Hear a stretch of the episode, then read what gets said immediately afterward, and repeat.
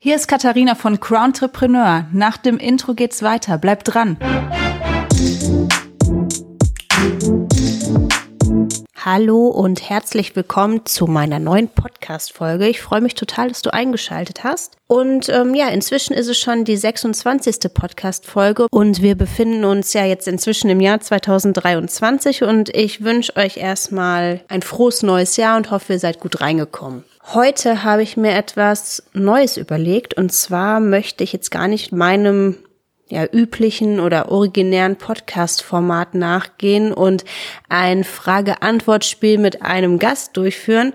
Ich habe mich heute für einen Expertenaustausch entschieden und zwar mit meinem Ehemann Pascal. Und da habe ich mich jetzt nicht für entschieden, weil er mein Ehemann ist, sondern weil wir in ähnlichen Bereichen und in ähnlichen Branchen arbeiten. Und ich habe mir so überlegt, oder wir haben uns gemeinsam überlegt, dass wir das Thema behandeln, ja, wir sind Experten in unseren Bereichen, was heißt das und wie kann man unsere Kompetenzen bündeln, dass unsere Klienten und Klientinnen da einen Vorteil durch haben, weil das ist das, was wir in unserer täglichen Arbeit machen. Pascal, schön, dass du da bist und cool, dass wir den Expertenaustausch hier in meinem Podcast zusammen haben. Stell dich doch mal vor. Ich freue mich auch, dass ich heute dabei bin. Sonst bin ich immer stiller Zuhörer und freue mich über deine tollen Podcasts. Und jetzt darf ich endlich mal mit auftreten. Also vielen Dank für die Gelegenheit. Ja, sehr gerne. Und ja. danke für das Kompliment. Ja, auch gerne. Ja, wer bin ich? Was mache ich? Also ich äh, bin selbstständiger Unternehmensberater mit den Schwerpunktbereichen der Gründungsberatung und Nachfolgeberatung. Habe davor 20 Jahre lang Vertrieb gemacht und jeder, der, der sich im Vertrieb irgendwie so tummelt, der weiß natürlich auch, dass das eben viel damit zu tun hat, dass man auch in eine Beratungsleistung selber eintritt. Also sprich, man verkauft seine Dienstleistung, man verkauft sein Produkt oder was man auch immer irgendwie so anzubieten hat. Und über diese Tätigkeit wiederum bin ich zur Gründungsberatung gekommen, weil mir das einfach unglaublich viel Spaß gemacht hat und ich irgendwann die ganze Reiserei satt hatte und das mache ich jetzt schon seit einiger Zeit eben mit diesen beiden Schwerpunktbereichen. Und wenn wir heute über das Thema Netzwerk sprechen wollen, dann kann man aus meiner Sicht eben zwei Dinge ganz konkret ausmachen. Nämlich, dass sowohl die Gründer als auch die Nachfolger oder beziehungsweise die Nachfolgesuchenden sich gut damit stellen, wenn sie sich ein breites Netzwerk aufbauen. Weil man ganz pauschal schon mal sagen kann, dass man nicht immer alles selber beherrschen muss sondern tendenziell es eigentlich eher so ist, dass man sich auf das operative, das eigentliche Geschäft konzentrieren sollte, um den Aufgaben Herr zu werden. Und wir erleben das ja beide sehr, sehr oft, dass die Klienten, mit denen wir zu tun haben, sagen, ich habe gerade so eine ganz spezielle Aufgabe mit dem Kopf und um den Rest kann ich mich irgendwie nicht kümmern oder das kann ich nicht. Oder aber wer kann mir dabei helfen? Ja, genau. Und da kommen wir zur, zur Überschrift zurück. Also wir sind Experten. Heißt jetzt nicht, dass wir uns damit ja schmücken möchten mit diesem Begriff, sondern einfach, dass wir sagen, wir sind in unserem Bereich Experten. Und zwar ich jetzt im Bereich äh, Persönlichkeitsentwicklung und wenn es um Unternehmensberatung geht, mit dem Schwerpunkt mitarbeiterorientierte Führung, also so Führen mit Herz. Und du hattest du ja gerade schon erwähnt in den Bereichen Existenzgründungsberatung und Nachfolgeberatung. Ja. Ne? Also gerade wenn jetzt ein Unternehmen eine Nachfolger sucht, da rufen die dich an statt mich. Wenn es aber dann wieder darum geht, dass vielleicht in diesem Nachfolgeprozess es irgendwie Kommunikationsherausforderungen gibt, dann bin ich wieder dran. Ja, ganz genau. Weil wenn zwei unterschiedliche Generationen aufeinanderstoßen, dann ist das nicht immer so, dass die zwar über die gleiche Sache sprechen, aber nicht die gleiche Sprache. Und das erleben wir ja relativ oft, dass das manchmal so eine Generationsfrage ist oder aber auch eine Frage des Standpunktes. Also nicht nur thematisch, sondern wo stehe ich, wie sehe ich das Ganze, ne? Das kennst du ja sehr gut dann. Ja, genau. Das ist ja im Prinzip so meine Aufgabe, immer von Standpunkt zu Standpunkt, also von einer Perspektive zur anderen zu springen und zu vermitteln sozusagen oder Werkzeuge an die Hand zu geben, dass die Personen Orientierung bekommen. Ja. Was nicht heißt, dass sie sich hinterher immer alle super gut verstehen und in den Armen liegen. Das ist ja immer so eine Wunschvorstellung, sondern dass man halt orientiert ist.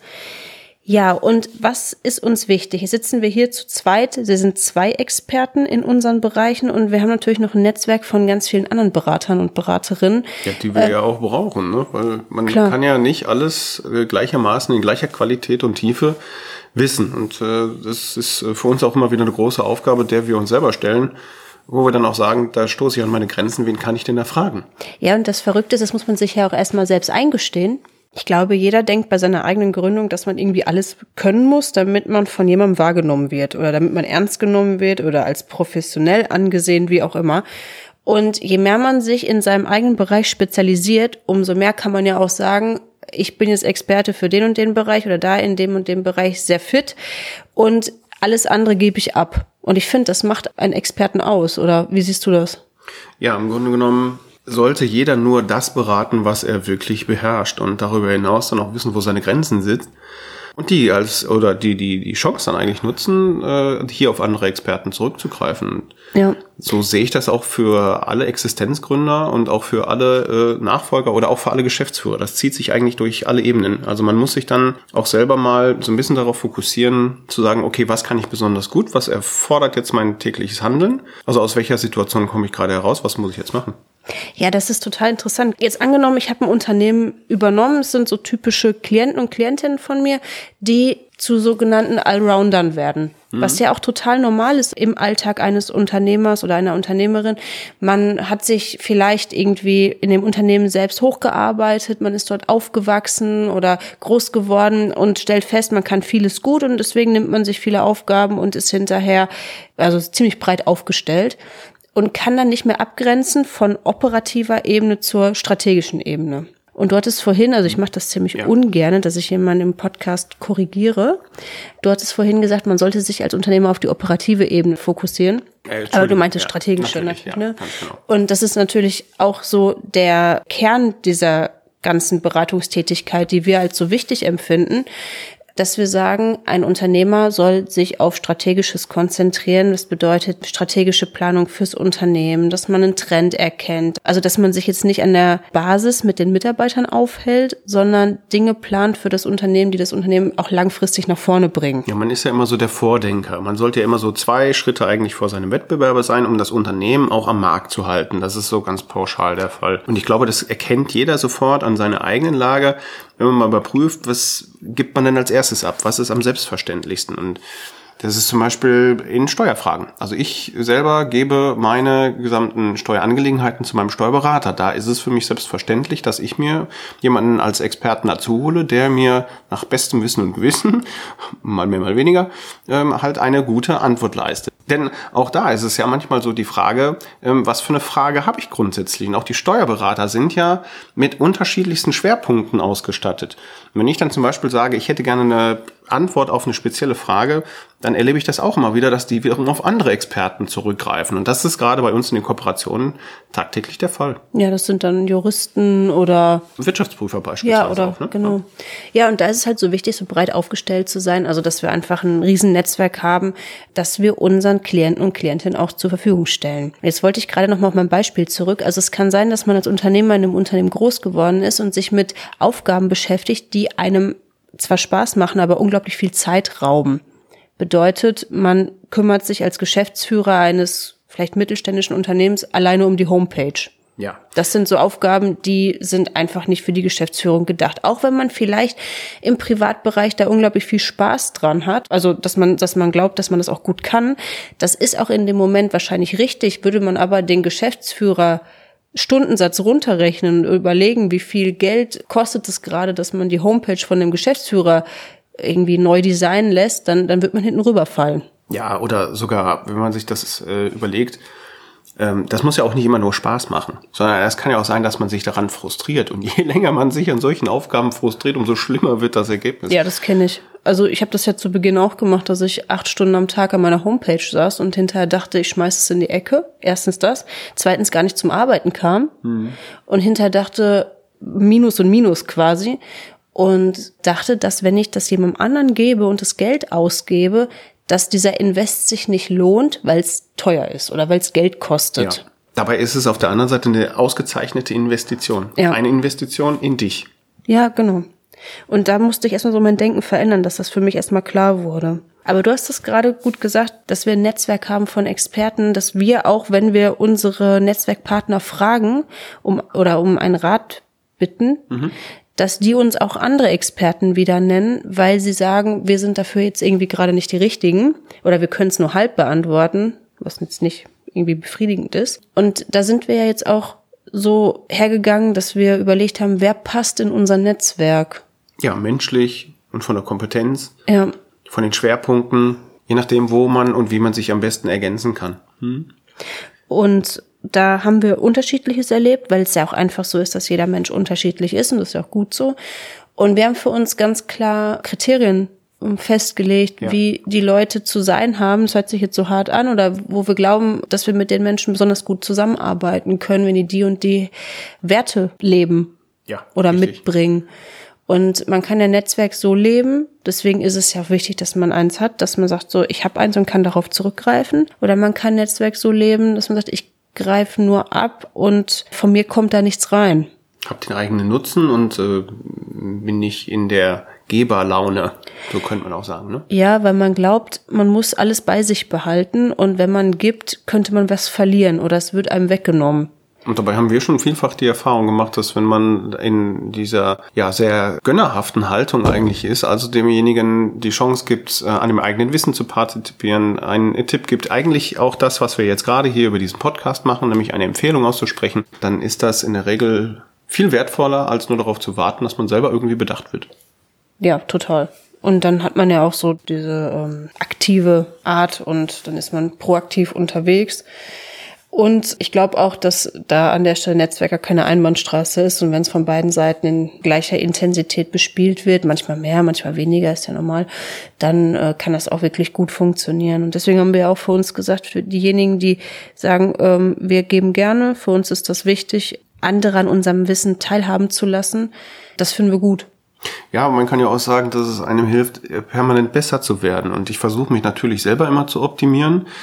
Entweder mache ich irgendwie einen Lehrgang oder ein Seminar oder eine Weiterbildung, um mehr Tiefenwissen zu entwickeln. Oder Und das- Podcast. Oder Podcast.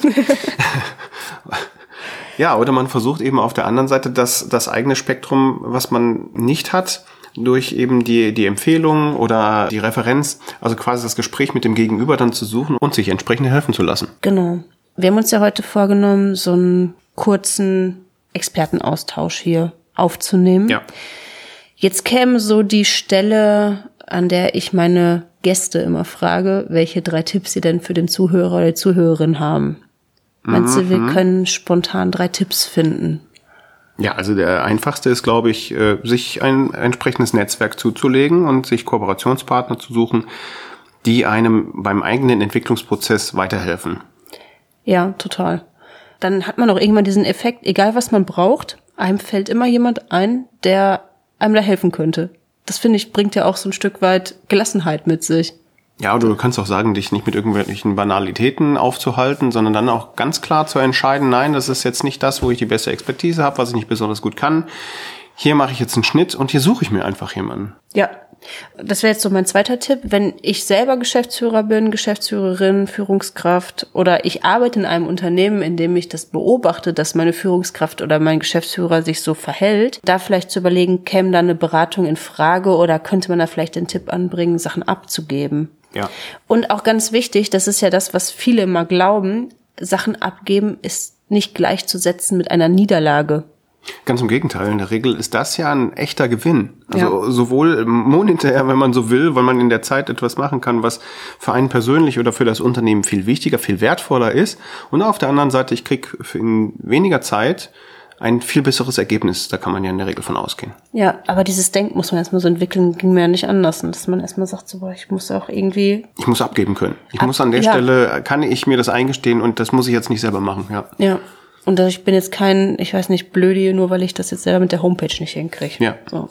Was ist denn der dritte Tipp? Der dritte Tipp ist, wenn man nicht weiß, wen man fragen sollte, oder beziehungsweise wenn man mh, für sich selber ein Problem hat, bei dem man nicht weiß, wen man fragen sollte, sollte man sich einen entsprechenden Berater suchen, der einem diese Aufgabe löst. Und dann sind wir relativ schnell eigentlich bei unserer Aufgabenstellung. Also sprich das, was an uns herangetragen wird, nämlich sich den Kopf für andere zu zerbrechen Ja. und die entsprechenden Probleme zu lösen. Und das machen wir gerne. Ja, macht ja Spaß. Genau. Ja, also auch dazu sagen, Hilfe annehmen bedeutet weiterzukommen, besser zu werden, sich zu optimieren, weil Ja. ich kann nur diesen Satz wiederholen, den ich häufig sage. Jeder Fußballprofi hat einen Coach, jeder Weltmeister, jeder, der weiterkommen möchte, sucht sich einen Trainer. Ja, genau. Also es gibt kaum eine Elf, die sich erstens selber aufstellt oder strategisch auch so einstellt, dass sie jeden Gegner bezwingen kann. Da sind immer Berater gut, die einem dabei unterstützen, das Bestmögliche aus sich rauszuholen. Ihr findet uns auf unseren Homepages, bei Google, bei Facebook, bei Instagram, LinkedIn und bei Xing. Vielen Dank, dass ihr zugehört habt. Vielen Dank, dass du zugehört hast. Und wir sind schon am Ende von unserem kurzen Expertenaustausch. Cool, dass wir das gemacht haben. Vielen herzlichen Dank. Ja, sehr gerne. Und wenn dir dieser Podcast, wenn dir dieser Expertenaustausch gefallen hat, dann schalt doch das nächste Mal wieder ein. Vielen Dank und bis dahin. Tschüss. Ciao.